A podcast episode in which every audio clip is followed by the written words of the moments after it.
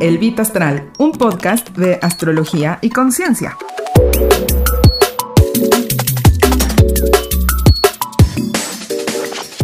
En esta cuarta temporada nos vamos a enfocar en conciencia con cuentos, reflexiones propias, invitados expertos y no expertos que me he encontrado en este despertar para que puedas entender la energía del universo de forma práctica.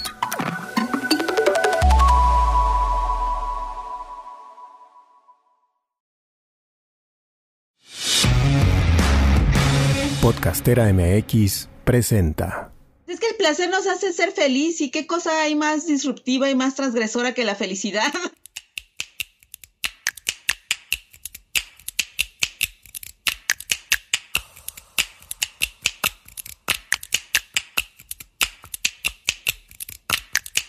Me llamo Angélica Íñiguez. Estás escuchando Corpus Sapiens, el podcast que va del cuerpo a la danza. Una producción de Podcastera MX. Pues estamos en este episodio de Corpus Sapiens, donde vamos a hablar acerca del placer con Vero Massa. Pues yo soy Verónica Massa Bustamante, soy periodista, soy educadora en sexualidades, soy escritora y soy educadora canábica. O bueno, cuando menos me dedico a eso desde hace ya muchos años. Oye, me gustaría empezar preguntándote cómo ha cruzado la danza en tu vida. ¿Qué relación has tenido tú con la danza? Ay, pues muchas, muchas formas de vincularnos, de amarnos, de hacernos el amor y, y, de existir de forma paralela en esta realidad. Pues yo creo que desde muy chiquita me tocó como la época disco y yo recuerdo que desde que era muy niña me encantaba bailar y me gustaba la pista con luces de colores y tal.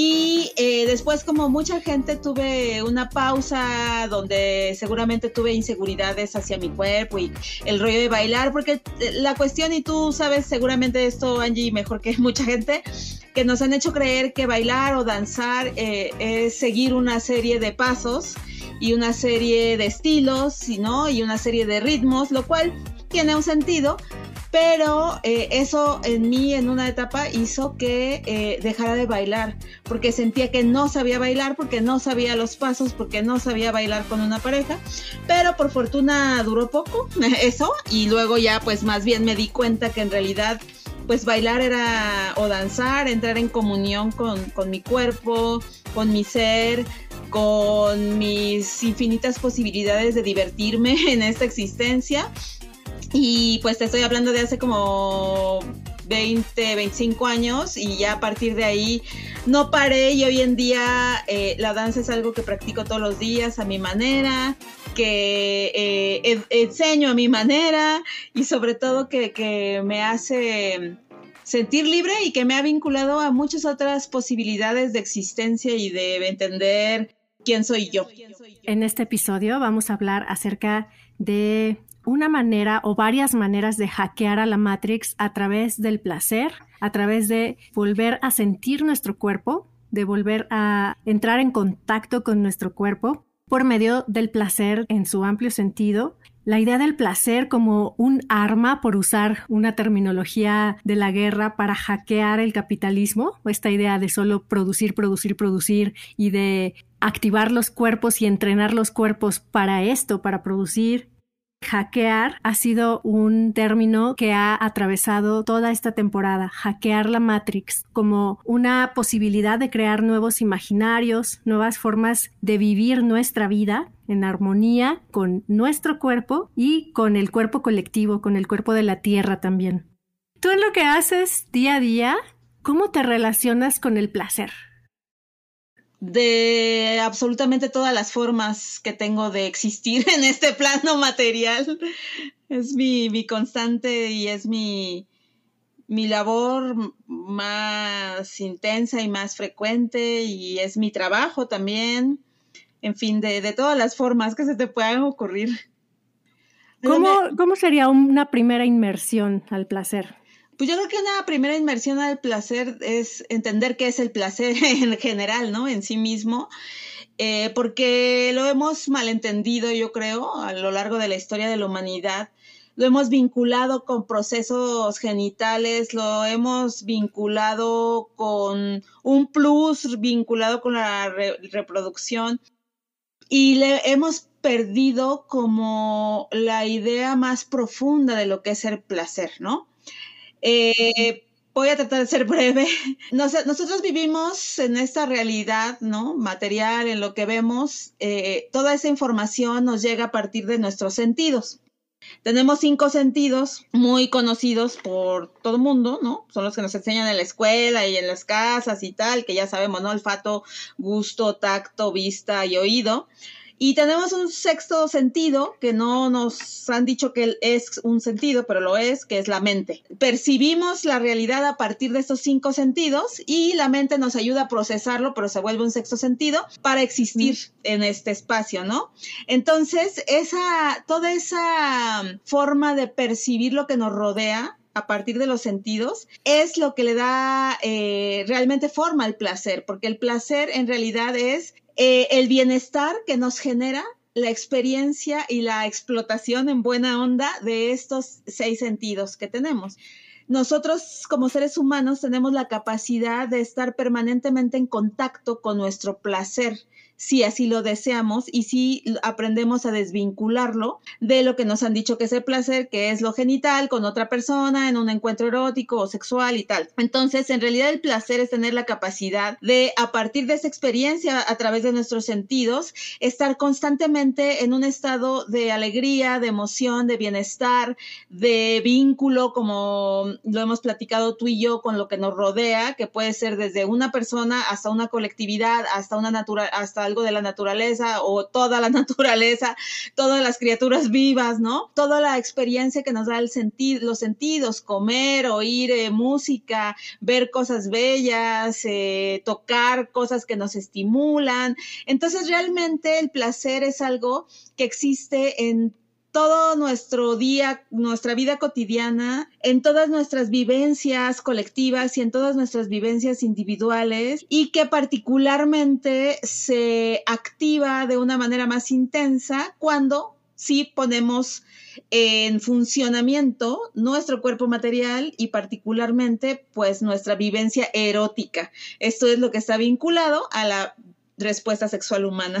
Creo que erotismo es otra, es otra palabra que también se asocia mucho únicamente con el placer sexual y con el genital, ¿no? Cuando el erotismo pues también es un término muchísimo más amplio. ¿Puedes contar un poco de esto? Sí, bueno, el, el término de erotismo está directamente vinculado con eh, lo que significa la sexualidad humana, ¿no? Ahí es bien interesante porque muchas veces creemos cuando decimos sexualidad, lo vinculamos de inmediato con otra palabrita que es sexo. Y creemos que tanto sexo como sexualidad se refieren a lo que también llamamos eh, o, conocemos como encuentro sexual o relación sexual. Pero en realidad todo eso es solo una partecita de lo que en realidad es la sexualidad. La sexualidad implica o incluye absolutamente todo lo que nos integra como personas que existimos, personas, seres humanos, ¿no? Eh, y la erótica es tan solo una breve parte de nuestra sexualidad, de todo lo que tiene que ver con nuestra sexualidad, y está vinculado justamente la erótica a este ejercicio de, de nuestra percepción a partir de los sentidos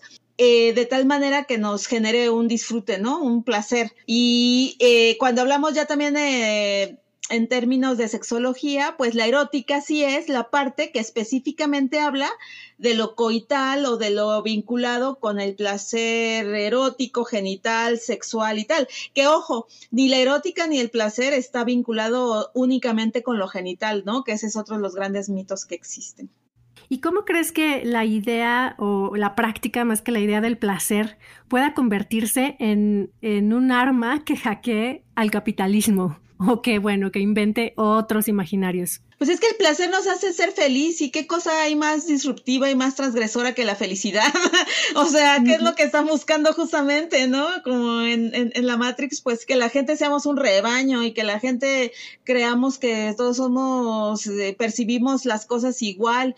Y en cambio, cuando entramos en una dimensión del placer, o sea, los seres humanos estamos constituidos por diversas dimensiones, pero incluso si nos vamos a nuestra primera dimensión, que es la de nuestro cuerpo físico, ahí el placer tiene a la vez muchas posibilidades de existencia. Y qué mejor frente a una sociedad que nos quiere catalogar a todos de la misma manera y meter en un par de cajitas nada más, que eh, explorando todas las posibilidades del placer y particularmente todas las posibilidades de la erótica. Cuando realmente entendemos la profundidad, la trascendencia y la infinidad de posibilidades que encierra el placer y, y particularmente la erótica, pues obviamente vivimos de otra manera, nos relacionamos de otra manera, vivimos cada día de otra manera y pues obviamente eso que nos lleva, pues nos lleva a la libertad.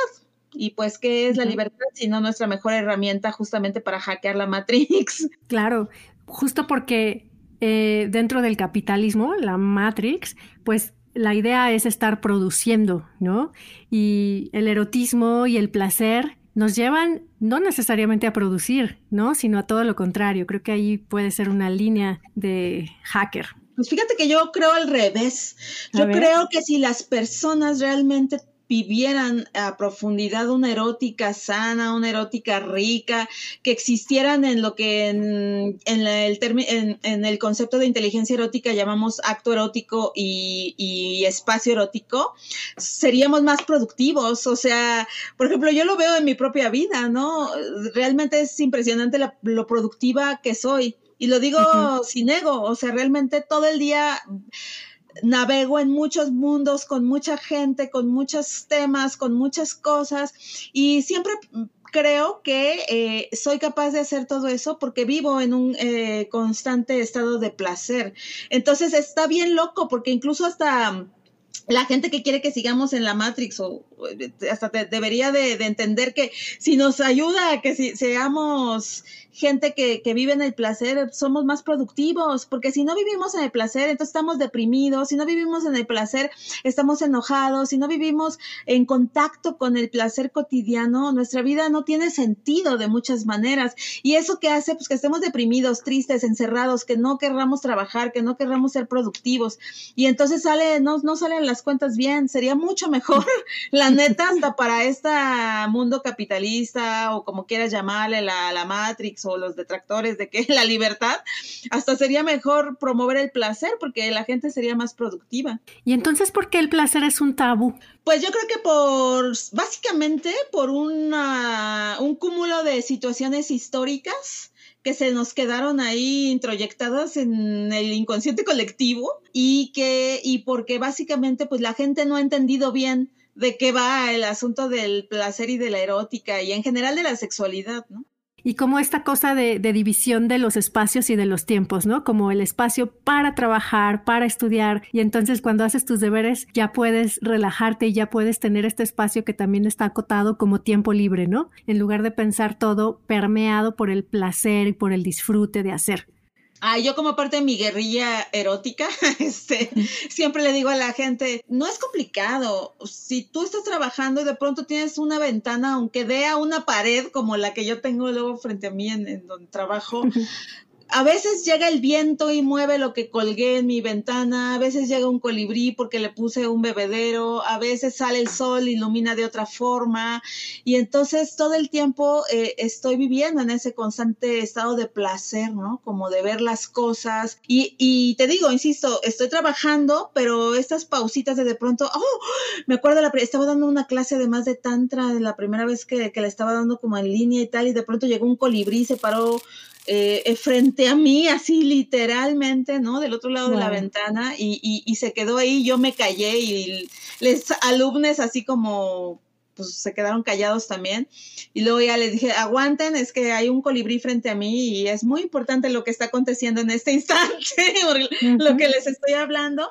Y bueno, cuando ya eh, se fue, eh, el colibrí estuvo bien hermoso porque pude usar justo ese, ese, ese momento ese instante presente para además pues seguir complementando como lo que estaba compartiendo, ¿no? De, que era esta enseñanza muy, muy básica, era tantra así palitos mega menos uno, pero que estuvo bien bonito. Entonces, pues cuando tú aprendes a vivir en ese constante estado de que todo se te asombra, a lo mejor después de eso, pum, por casualidad en YouTube sale una canción que me super fascina o una que no conozco y que me remueve todo. Y luego salgo a caminar y en esta selva de concreto que es la Ciudad de México, de pronto veo una flor que está creciendo en el pavimento y sabes o sea todo eso pues siempre es lo que lo que alimenta me hace productiva y que se vuelve parte de esa guerrilla porque yo voy por la calle sonriendo en buena onda, tirándole buena onda a todo el mundo, porque me siento bien, porque estoy viviendo en un estado constante de placer, ¿no? Y pues creo que eso es parte de nuestra, de nuestra defensa. Ya también hay que cambiar esa idea de que tenemos que combatir lo que no nos gusta con violencia, porque se puede combatir con amor, con, con deseo y con placer. Y en ese sentido, con el juego también, ¿no? Con la parte lúdica, con este sentido de, como los niños, de estar abiertos a la experimentación y a la novedad y no dar las cosas por sentadas ni, ni creer que tenemos todo bajo control, ¿no? Creo que este es un ingrediente importante. No, yo creo que es el ingrediente. O sea, yo creo que, que realmente esa es la base de todo. O sea, si tú no tienes una curiosidad, si no tienes creatividad, volvemos a la idea de que decía hace rato de que la mente es nuestro sexto sentido. Entonces la mente, eh, a partir de la percepción que los otros cinco sentidos nos dan de lo que vemos, de lo que nos rodea, la mente proyecta todo eso a partir de creatividad y a partir de imaginación. Entonces, eh, si no tenemos eso, volvemos a esta idea, ¿no? De una vida como triste. Entonces, pues, pues sí, hace falta esos estímulos que pues pongan como a mil por hora nuestra mente, nuestra creatividad, nuestra parte lúdica. O sea, yo siempre digo, primero que nada, venimos a este plano material para divertirnos, por favor hay que entenderlo. No venimos, o sea, y, y ojo, tampoco es que no sea realista, o sea, porque el mundo está horrible y la gente tiene unas experiencias de vida bien tremendas y bien cuchas y, y eso no es algo que cambie, aunque pasen los décadas y los años y los siglos, ¿no? Pero incluso en esos momentos de más dolor, siempre hay algo de belleza y siempre hay algo de placer. Y entonces creo que también es bien importante que entendamos que incluso cuando el mundo se nos esté cayendo encima, cuando estemos sufriendo aparentemente y se nos haya muerto todo el mundo y, nos quedemos sin y no tengamos dinero, incluso en esos momentos, siempre hay algo que nos va a generar una sonrisa, que nos va a dar felicidad, que nos va a hacer sentir bien, que nos va a sentir a, generar placer y ahí es donde tenemos que empezar a, a trabajar esa recuperación del dolor, ¿no?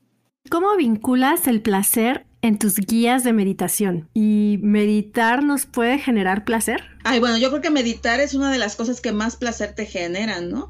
El otro día estaba platicando con una persona que, que desde hace muchísimos años eh, educa en el tantra sexual, ¿no?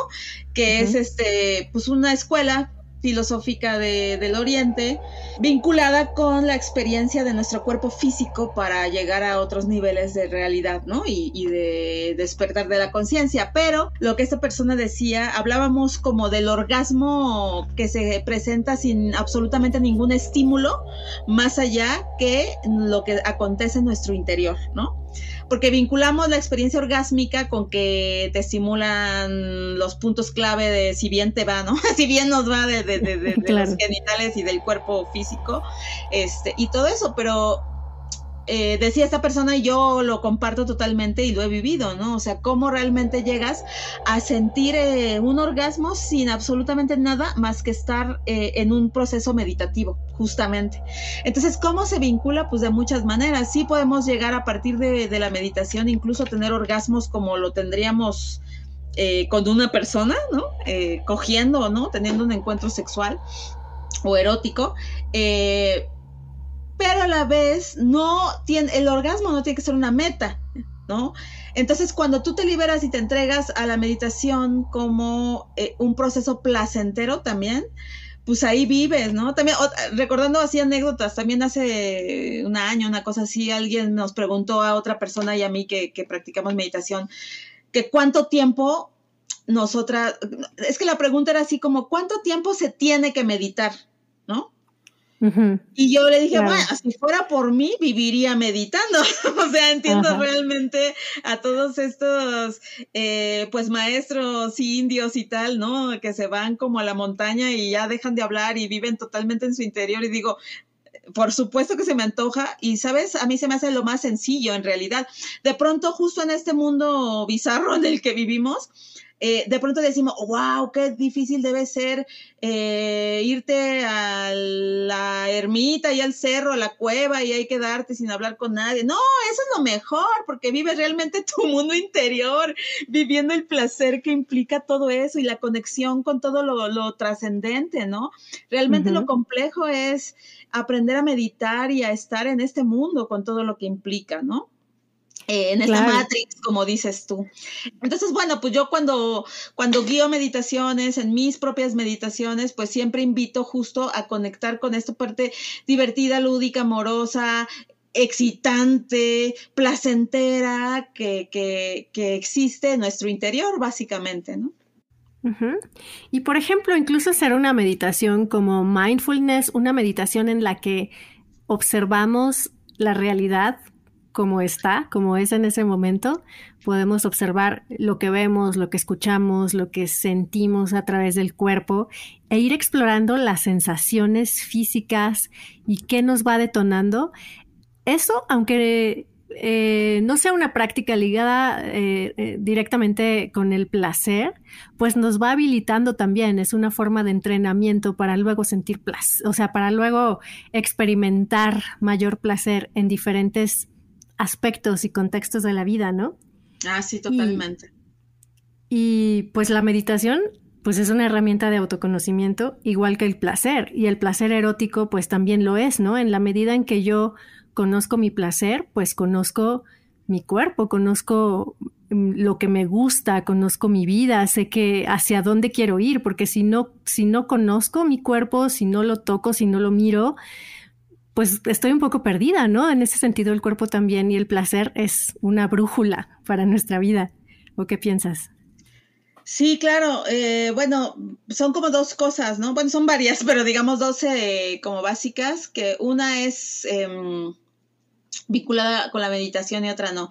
Entonces, eh, la vinculada con la meditación, bueno, pues, vamos más bien por la otra, porque la de la meditación implica una anécdota que ahorita te cuento, pero, o sea, realmente es básico conocer nuestro cuerpo material. Fíjense que eh, eh, de alguna manera hay un momento sobre todo cuando estamos en este mood, vamos a seguir hablando de este momento en que empiezas a ver la vida de otra forma, ¿no? Y de pronto el cuerpo se vuelve hasta como una caja, ¿no? Como que cuando empiezas a conectar con tu interior y con toda la inmensidad que hay allá adentro de tu ser y de todo esto, de pronto dices, bueno, ¿y como por qué tengo que seguir habitando en esta caja, ¿no? ¿Qué es esto que solo veo? El otro día les decía en una clase, en una clase que di muy bonita, les decía, ¿sí se dan cuenta que nunca nos vemos nuestras caras? O sea, que la única imagen que tenemos de nuestra cara es a partir de un espejo o a partir de una selfie pero que realmente nuestros ojos nunca tienen un acceso a lo que es nuestra cara, o sea, eso es rarísimo, ¿no? Les decía, luego lo único que vemos es los brazos, que vemos ahí como unas cosas, pues, como raras, con, que acaban en otras cosas más raras que se llaman manos y otras cosas todavía más raras que son dedos, ¿no? Y entonces de pronto decimos como, ¿what? ¿Qué es esto? ¿Y qué, qué es esto vinculado a, lo, a esta, a esto, esta voz que oigo y a esta visión que tengo, ¿no? Pero cuando logras trascender esta idea del enjaulamiento que te da el cuerpo y transformas tu cuerpo en algo, en una, otra herramienta más, ¿no? Como para una exploración de las múltiples posibilidades que como seres humanos tenemos, pues es increíble. Entonces, la verdad es que todas las personas tendrían que realmente estudiar sus cuerpos, como yo les digo, desde el dedo chiquito del dedo, desde el dedo chiquito del pie derecho, así la uñita hasta el pelito más nuevo, pelito bebé, como les digo, hasta el pelito bebé que nos va saliendo.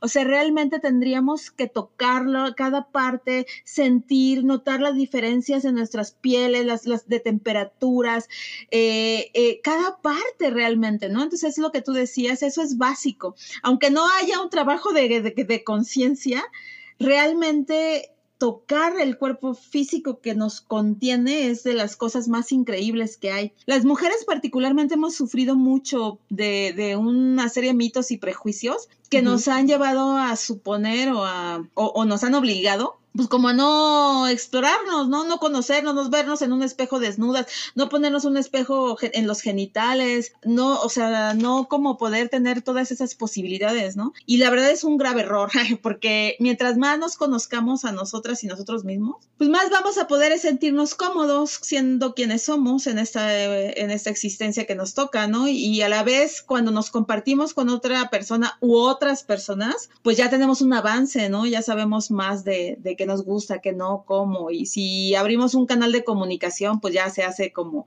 buena, se pone buena la fiesta. Claro, conocemos nuestro placer, ¿no? Y, no estamos esperando que la otra persona pues nos dé placer. Nos estamos responsabilizando de nuestro propio placer. Exacto. Oye, y esto que decías de que no conocemos nuestro cuerpo me recordó un dicho, ya sabes que hay dichos para todo, ¿no? De conozco X cosa como la palma de mi mano. Siempre me ha, me ha parecido muy chistoso porque que tanto conocemos la palma de nuestra mano realmente, ¿no? ¿Cuándo fue la última vez que la miraste y que te quedaste observándola y conoces sus líneas? Yo pienso que, que vivimos a veces muy separados, separadas de nuestro cuerpo muy en la mente. Y esto que decías de, de, la imagen que te ofrece el espejo o que te ofrece la selfie, que paradójicamente vivimos en una época como tan de tantas imágenes, es, es como bien significativo, ¿no? Es, genera una distancia bien extraña entre lo que somos y lo que creemos que somos, ¿no? Ahí hay un terreno enorme para explorar Exacto, exacto. Y te digo, y, usar las herramientas, o sea, sí, realmente ver el, el, el, eh, em, el, espejo, incluso tomarnos selfies, pero tomarnos selfies como con la intención de, de conocernos y reconocernos y no de compartirlas en las redes sociales, ¿no? En esa misma charla te digo que les decía, no, nunca nos vemos la cara y bromeábamos porque les decía, bueno, tampoco nos vemos la espalda, ¿no? Este, y las nalgas, pues más o menos como quien es más flexible y ya estábamos ahí como haciendo las pruebas en, en esa clase en este espacio como de hasta dónde alcanzábamos a vernos con nuestros propios ojos, ¿no? Y luego tenemos también esta otra visión social, esta visión ajena que, uy, cómo nos jode, ¿no? Eh, y particularmente, bueno, las mujeres hemos vivido eh, también este otro tipo de, estigmas en torno a nuestro cuerpo y cómo debe ser, ¿no? Y quién dice que ayer reflexionaba con, mi marido sobre quién dijo que las medidas perfectas de una mujer son 90, 60, 90, ¿no? Y así como que nos clavamos contando mil historias y mil ideas de eso y, le, y decíamos, obvio, un hombre que seguramente en algún momento me le midió a una mujer y dijo, esto es lo perfecto. Y entonces, ¿cuántas mujeres por generaciones y generaciones no han tratado de mantener algo que a un güey se le ocurrió.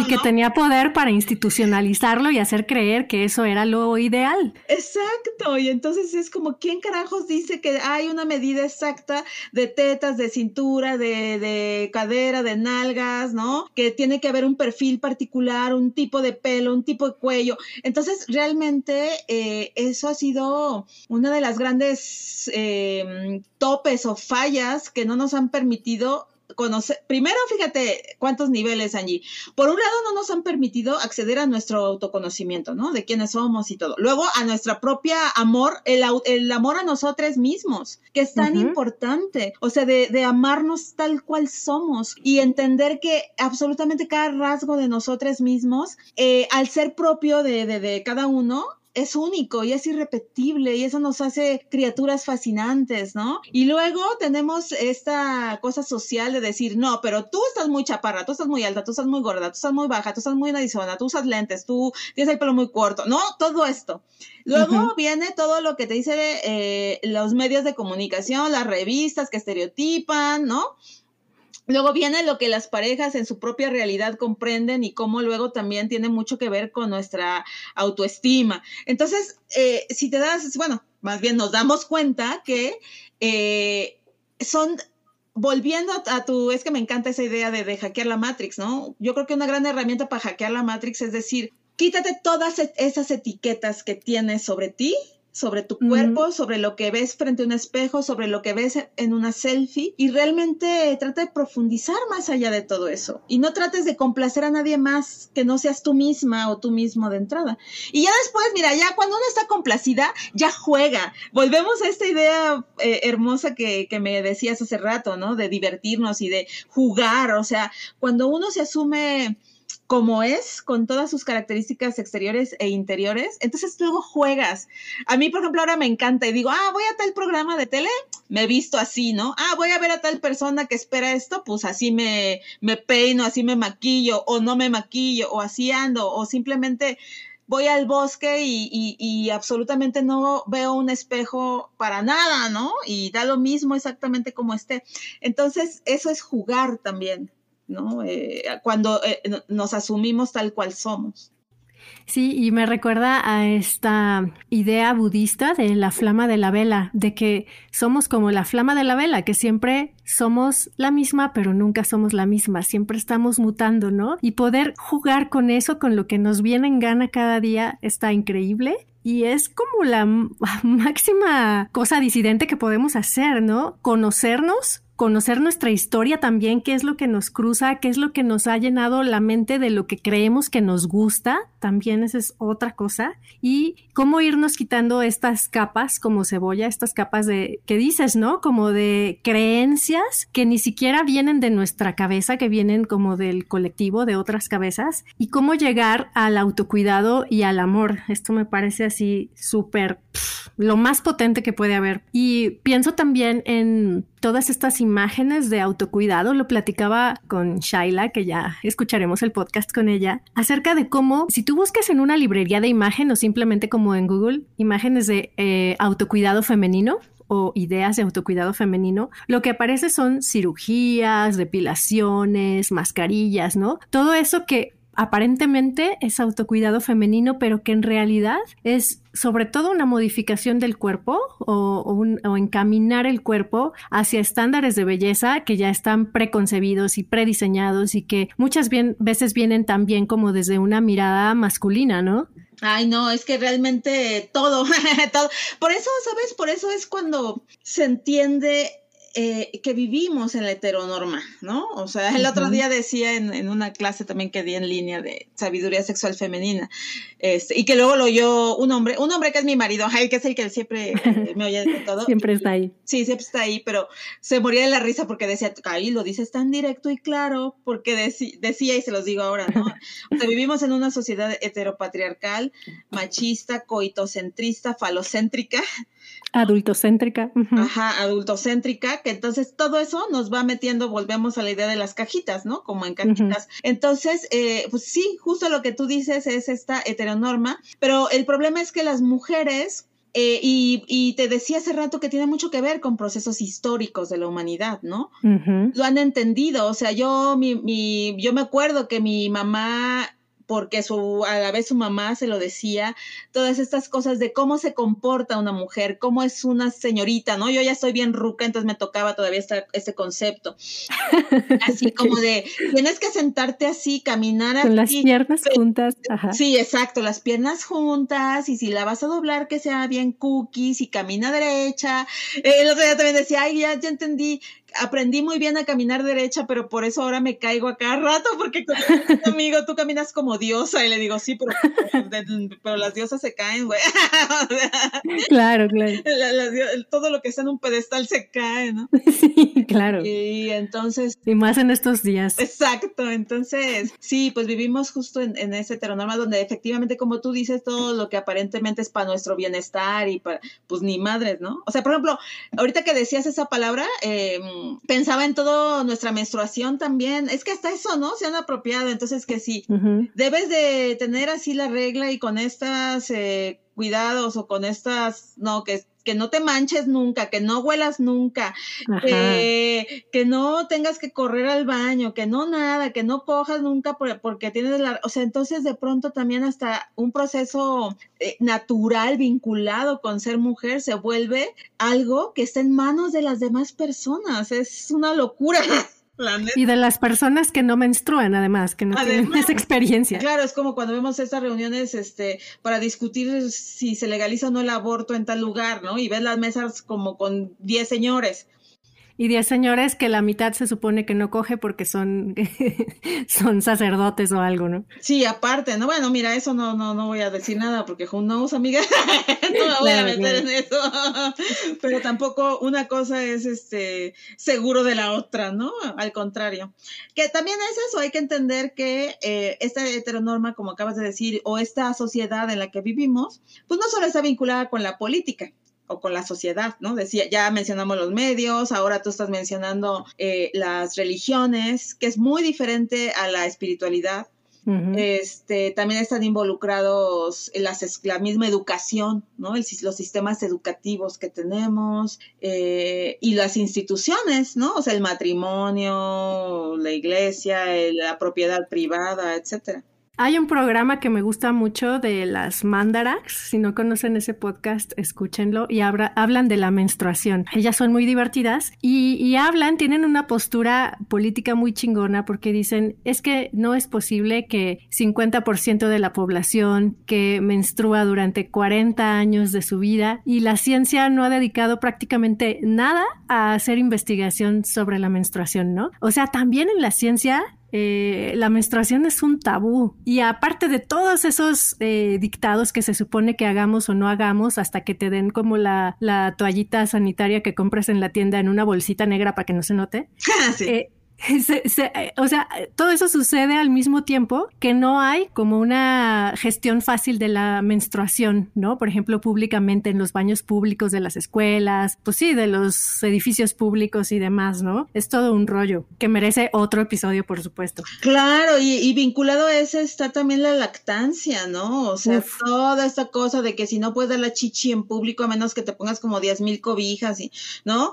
Este, y, y yo siempre digo, o sea, como si no todos hubiéramos tenido una chichi frente de siendo bebés y como si no, ¿sabes? De ida y vuelta, o sea, como que no entiendo mucho esos procesos. Y ya, mira, yo también dentro de mi rebeldía a estas alturas, a veces cuando me ven por algo y que ya me pongo así como, yo, yo ignoro, ignoro lo que acontece, la verdad. Pero a veces que se me sale y les digo, bah, como si fuera algo que no tuviéramos todos, ¿verdad? o sea, me estás viendo las piernas como si fuera la única persona que tiene piernas. me estás viendo las tetas como si fuera la única persona que tiene tetas.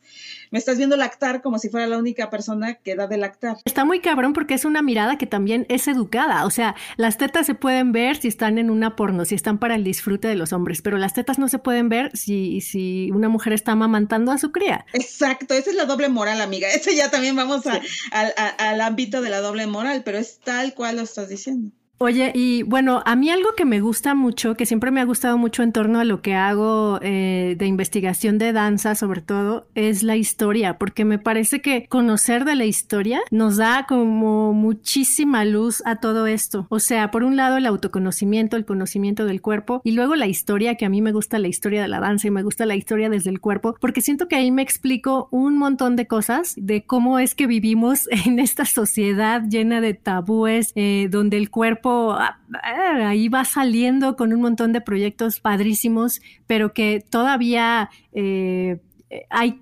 quienes se empeñan en mantenerlo como en cajitas, ¿no? Y a veces ni siquiera por una razón en particular, sino por la sensación de que así ha sido siempre y así tiene que ser. Entonces, pienso que es una herramienta también que nos puede llevar a un, a un autodescubrimiento y a una liberación, el conocer la historia, ¿no? ¿Qué piensas? No, totalmente. Yo soy una ñoña freak, o ponme la etiqueta que quieras, ah, de la historia.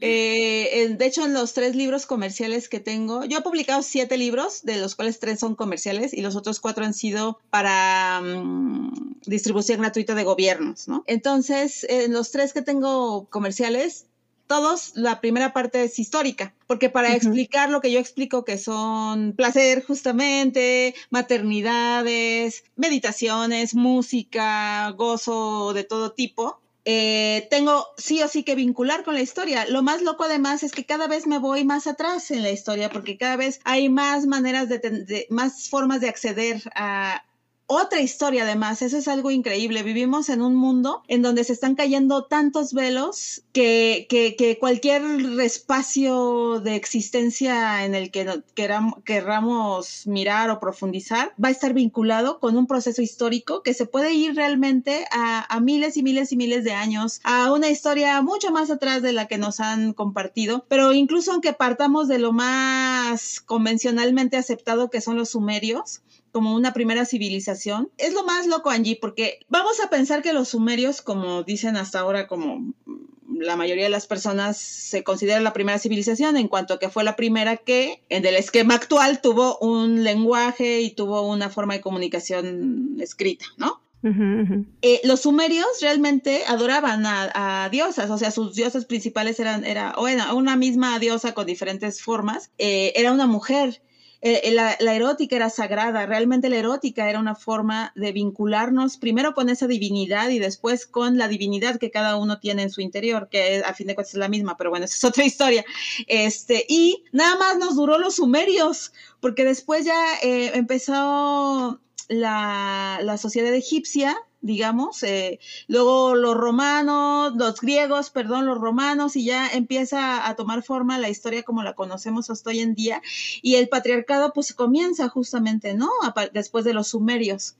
Entonces, todas las prácticas que hoy en día tenemos, el matrimonio, el matrimonio viene de, de la Edad Media. Yo luego a mis alumnas les digo, imagínense que el matrimonio en su momento tuvo un sentido porque existía la propiedad privada y los hombres se iban a la guerra y no estaban en la casa y entonces trataban de asegurar al casarse que eh, sus bienes por los que luchaban en una guerra fueran de, de, de, su linaje, ¿no? Por hacer, decirlo muy básico. Y hoy en día ni todos los hombres van a la guerra, ni tenemos ya ni un peso, deja tu propiedad privada, ¿no? Ni siquiera tenemos claramente bien, como se ha demostrado con los estudios en la genética, quién es hijo de quién. O sea, como por qué entonces seguimos preservando instituciones como la del matrimonio con las mismas reglas exactitas de, de, la Edad Media, ¿no? Ahí es donde dices, hay que cambiar un poco el, el chip. Y así te puedes ir con cualquier otra idea. Y además lo interesante también, Angie, es ver según la era y según el continente, cómo se fue y cuando armas todo el panorama de al unísono qué pasaba en cada parte del mundo hace siglos, y cómo eh, se va vinculando la historia es donde entiendes también por qué vivimos en una sociedad homogénea en el sentido de que eh, llegamos de diferentes formas, pero todos nos, nos, concentramos en una existencia, decíamos, ¿no? Heteropatriarcales eh, y tal. Entonces, sí, sin duda, no hay mejor forma de tomar conciencia, de vivir en conciencia, de entender dónde podemos ubicarnos en esta realidad que, la historia, que echar el vistazo atrás en la historia de la humanidad.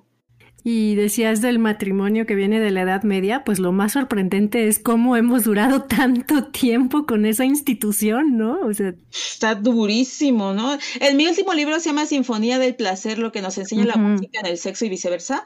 Ahí justamente exploro eh, el vínculo de la música y el nuestro derecho al placer eh, en todo, desde que eh, la especie humana surge, aparentemente, o como nos han contado. Este, Pero la parte de la Edad Media es muy interesante porque se prohibió tanto muchas formas de, de la música, de crear música, como muchas, todas las formas casi de nuestra vivencia erótica. ¿Por qué? Porque tanto la música como algo creativo, o sea, algo que, viene de la creación y la erótica que está vinculada también con la posibilidad de crear, desde crear bienestar hasta crear una, un ser vivo, pues fue lo que se prohibió.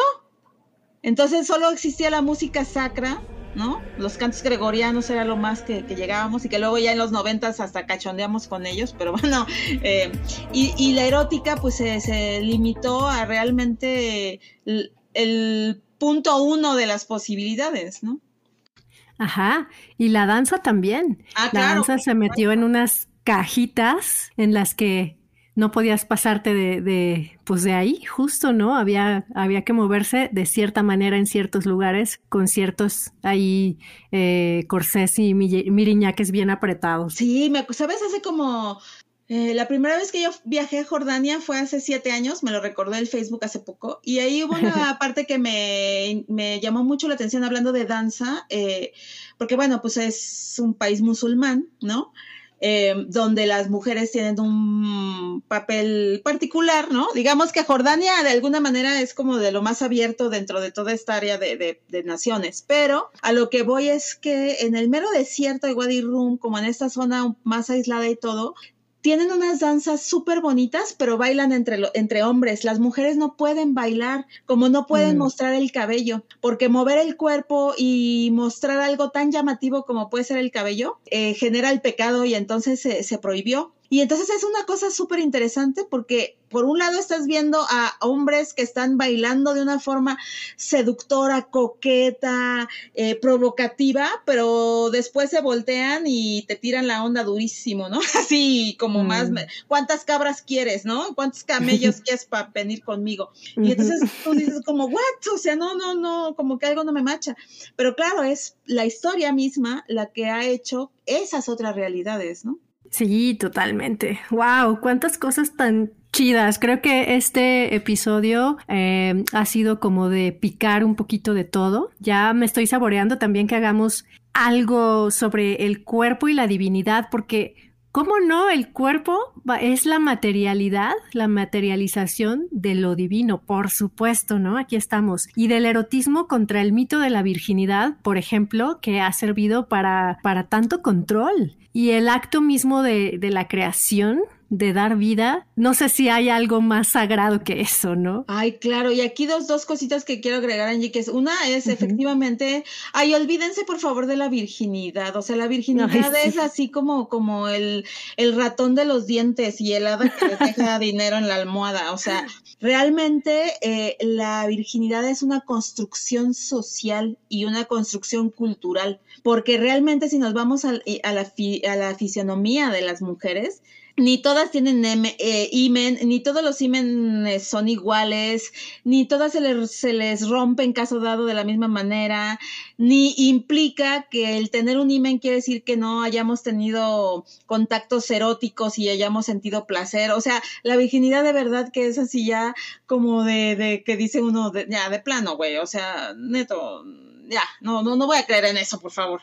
Y luego, lo siguiente que te quería comentar es lo que acabas de decir del cuerpo. Y, y hace rato te decía, ah, te quiero decir algo de la meditación y el cuerpo, pero ya nos fuimos como por otros caminitos. Ajá. Tú sabes, porque te lo comenté hace poco, que em, estoy haciendo una formación en algo que se llama telequijo y movimiento psicorporal. Y mira, la verdad, esto que es la primera generación de algo que no existía, que se, que se está enseñando por primera vez con la forma que tiene. Ojo, no quiere decir que no venga de otras escuelas, formas y comprensiones y todo, ¿no? Pero tal cual. Y básicamente se trata justo, o sea, de usar tu cuerpo como una herramienta para realmente conectar con otros planos dimensionales, con otras energías, con otras realidades y sobre todo pues con, con, con, con las formas más sublimes de creación, y, ¿no? Pero entonces es una locura porque aprendes realmente a desconfigurar todo tu cuerpo, ¿no? Te lo decía, creo que el otro día que platicábamos, como cada parte que te integra, cada, cada hay una cosa que es la idioquinesis, ¿no? Que también te vas imaginando para poder lograr estos procesos, eh, entrar a estos procesos de meditación a partir de tu cuerpo físico. Y entonces es hermoso porque, porque realmente, o sea, escucha tu riñón, tu hígado, este, tu corazón, siente cada músculo, los músculos que ni siquiera sabes que existen, ¿no? Trata de mover al mismo tiempo tus 20 dedos, tus 13 articulaciones, este, siente cada hueso. Imagínate, decíamos, si no nos vemos la cara, ¿no? Ahora imagínate que te digan, o sea, escucha tu riñón, tu hígado, tu corazón, siente cada músculo, los músculos que ni siquiera sabes que existen, ¿no? Trata de mover al mismo tiempo tus 20 dedos, tus 13 articulaciones, este, siente cada hueso, siente tus células, ¿no? Y, y a la vez desconfigura todo, separa y desconfigura y te das cuenta que al final, por un lado, te liberas del cuerpo material, pero lo tienes que significar por completo antes, ¿no? Y creo es de las cosas más hermosas que me han pasado en mi existencia, de realmente entender ¿qué es esto que cargamos, no? Este cuerpo material que además ni siquiera realmente existe, pero bueno, esa es otra historia, amiga Wow, yo ya quiero tomar un taller contigo. ¿Estás dando talleres? Eh, sí, bueno, ah, hablábamos, ¿no? Que me decías hace rato de las meditaciones y todo. Pues en resumen, mira, voy a empezar en el segundo semestre del año, ya de una manera linda y ordenada, a hacer clases eh, en mi ciudad, que es la Ciudad de México, y en otras ciudades donde me inviten. Y voy a hacer retiros también. Entonces, básicamente, voy a trabajar la meditación eh, de sonido, que me fascina porque me he clavado mucho, pues digo, desde mi libro y antes. Ahora sí que toda mi vida con los sonidos, entonces es cómo, cómo entras a estados meditativos a partir de todo lo que eh, es sonido, que puede ser desde tu voz, o sea, meditaciones guiadas con la voz, hasta con ciertos instrumentos, ¿no? Cuencos, tambores, etcétera, hasta con playlists, hasta con eh, música extática, hasta con con frecuencias, ¿no? Que ya sabes que se pueden trabajar diferentes frecuencias en la música. Eh, entonces, esa es una, una, cosa que voy a hacer, que es la meditación con, con, sonido. Y luego, en cuanto al baile, pues más bien, como me interesa mucho, esto que estudio, te digo, es telequijo y movimiento corporal. Luego, eh, me encanta también el tai chi este, y todas esas técnicas ya más chinas, ¿no? Y sobre todo chinas, pero japonesas también, de, de, del trabajo del cuerpo.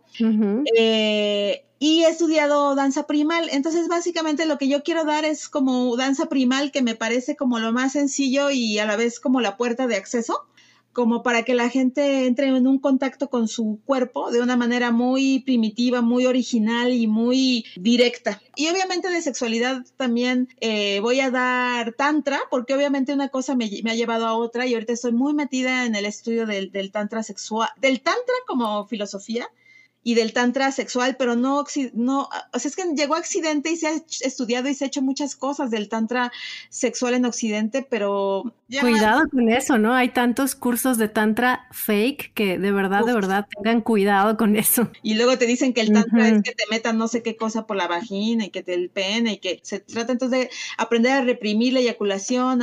y yo decía, no, eso es lo peor que la peor definición realmente y es la más popular. En realidad lo que el tantra enseña es a prolongar el deseo.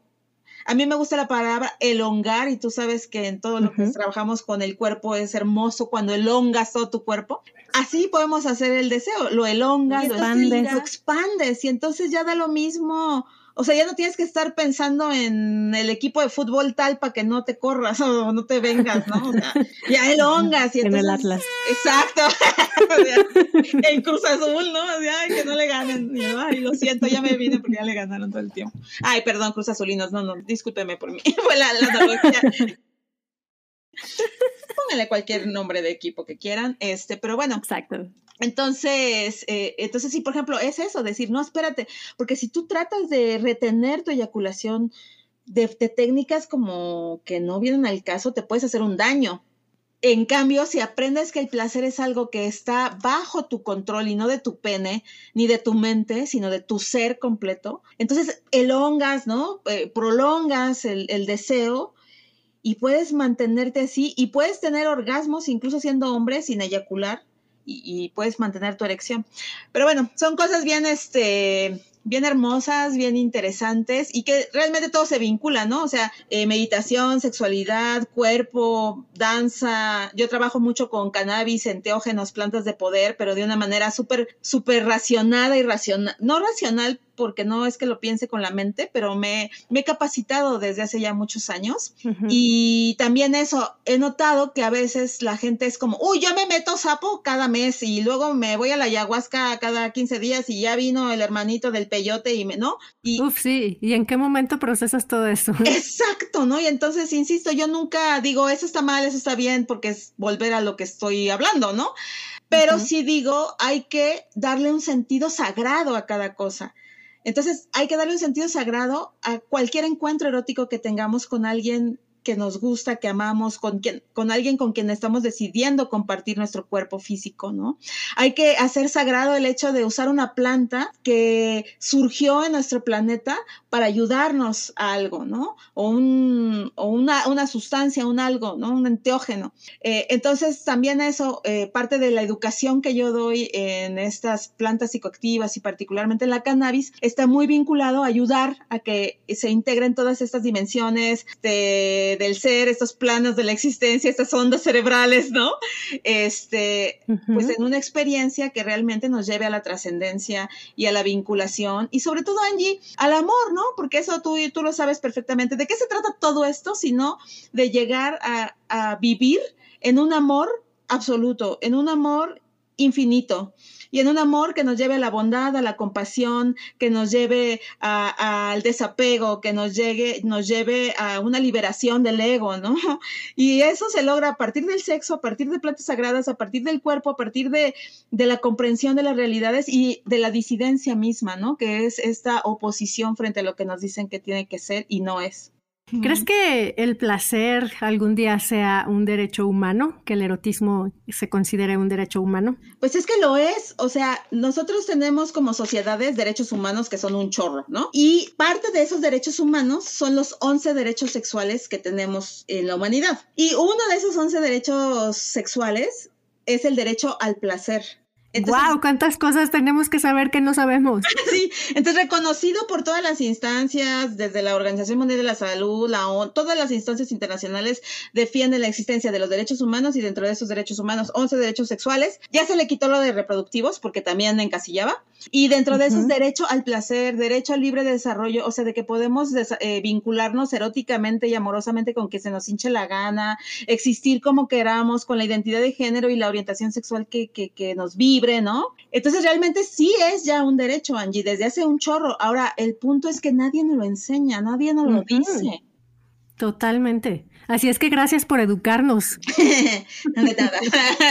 es un placer, literal. Es un placer.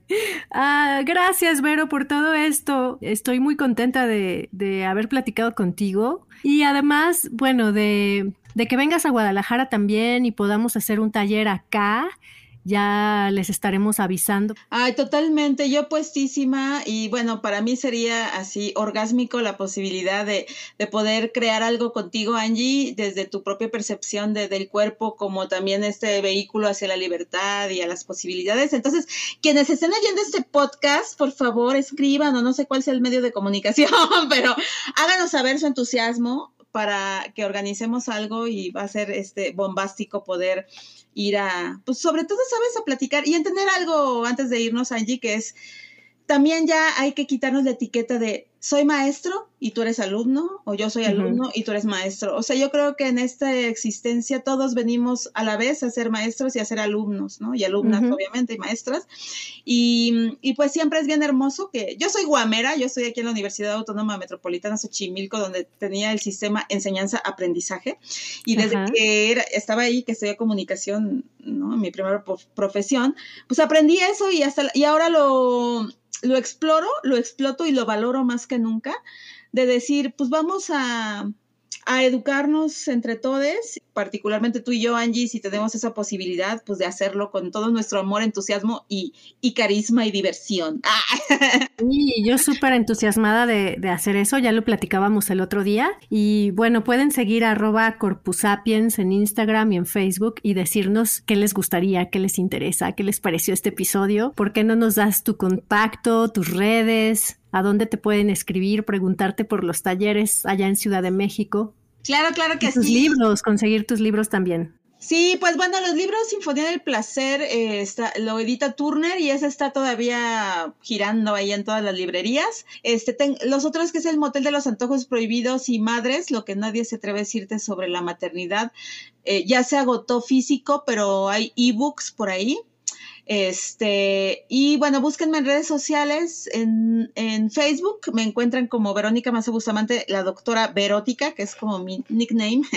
En Twitter, por lo mismo, eh, me encuentran como arroba DRA, como de doctora, Dora Verótica. El Verótica va con K. Y en Instagram como Vero Masa. Y pues ahí normalmente comparto pues la existencia, yo creo en sí misma, ¿no? Pero particularmente pues sexualidad, eh, enteógenos, meditación, conciencia, este, ecología, sustentabilidad y todo lo que nos hace falta en este, en este planeta ya tan, tan dañado. Ay, un honor, mi querida Angie, de verdad, un súper honor, un placer y, pues un gustazo apapachador. Entonces saludos a ti y a, quienes nos escuchan y pues a darle, a darle que la vida es corta y hay mucho trabajo por hacer. Y muchas cosas ricas por disfrutar también. Acuérdense, eso forever, ¿eh? Todo el trabajo siempre tiene que ser divertido. Entonces, este, pues a, a divertirnos. Corpus Sapiens